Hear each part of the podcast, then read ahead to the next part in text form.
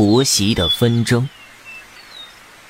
这个是我外婆讲的，有点类似古代劝诫人们向善故事的意味，但我更倾向于是上天显现神迹的事迹。故事并不久远，上世纪四五十年代的事情。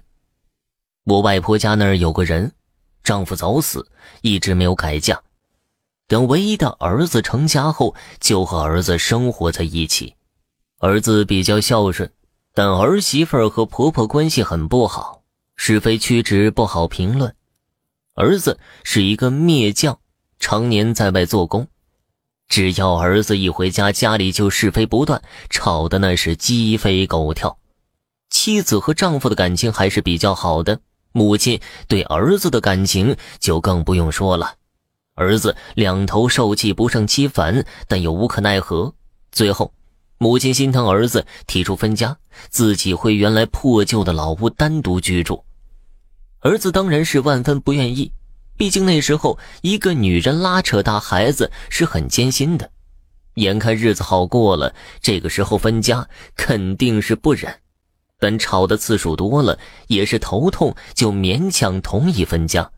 婆婆这时年纪比较大了，眼睛也不好，没有什么劳动能力了，要靠儿子抚养。儿子大部分时间都不在家，就只能依靠媳妇照顾了，也就是准备饭呀、菜呀之类的。那时候生活水平很低，菜的要求就很低了。媳妇人不坏，对别人挺热情，也帮忙。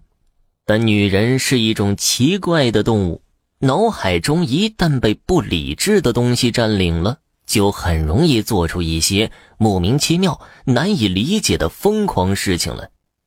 当时他家条件尚好，至少温饱问题是解决了。开始的时候，儿子交代媳妇儿每天做好饭给母亲送过去，他不敢违背。送了一段时间后，他心生一计。知道婆婆年纪大了，喜欢吃软一点的饭，就特意把饭做得很硬。老人牙齿不好，肠胃也不好，但思维很清晰，知道是媳妇儿故意的，只是有泪往心里咽。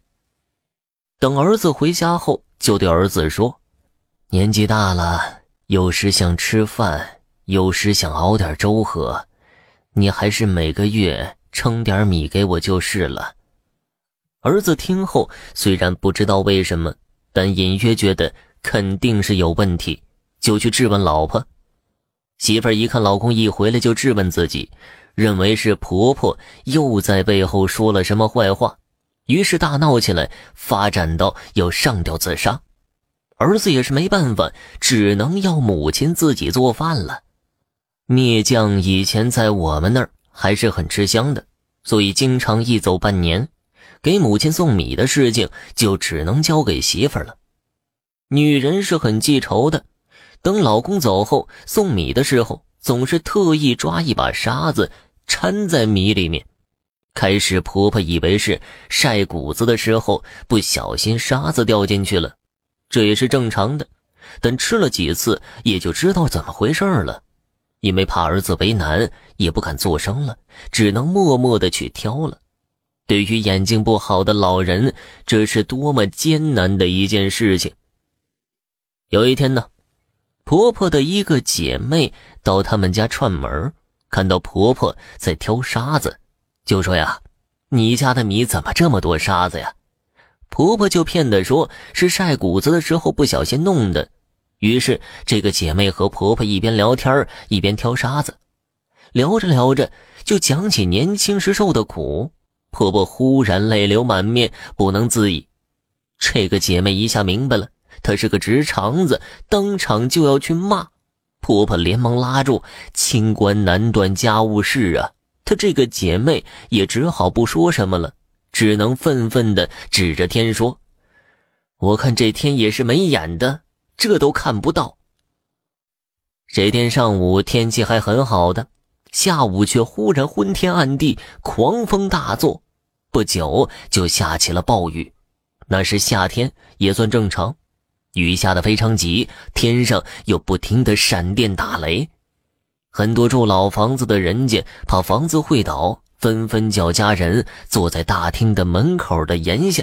这时，他们看到一个奇怪的现象：闪电总朝着媳妇儿家的房子闪。他们家是单门独户，住在聚集区对面，中间隔了条小河，雷也总是在他家房子上空炸。按目击者的说法，就是啊，闪电就没停过，一道接着一道。媳妇儿一方面胆小，另一方面可能也是心虚，吓得躲到床底下去了。突然一声炸响，天上打了个惊雷，响声刚过，只见一个脸盆大小的火球拖着一根长长的尾巴从天直降，直冲媳妇儿家的屋顶。又听到“轰”的一声，火球直接穿过房顶，直奔家中去了。接下来的情节似乎有点传奇了，还是按照外婆讲的说吧。火球穿过了屋顶，直接把床砸成了两半。媳妇儿的身体忽然被什么力量吸到横梁上，狠狠地撞了几下，头上被撞出几个大包，然后才掉了下来。奇怪的是啊，一点都没伤到。这么明显的报应来了，媳妇儿自然不敢再对婆婆不好了，于是又住到了一起，一家人也过得平平安安的。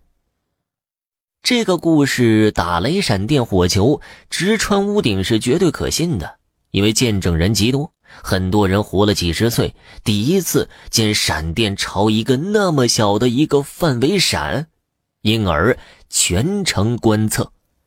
至于后面的情节也似乎可信，毕竟是老百姓之间口口相传的，没有经过文人加工的。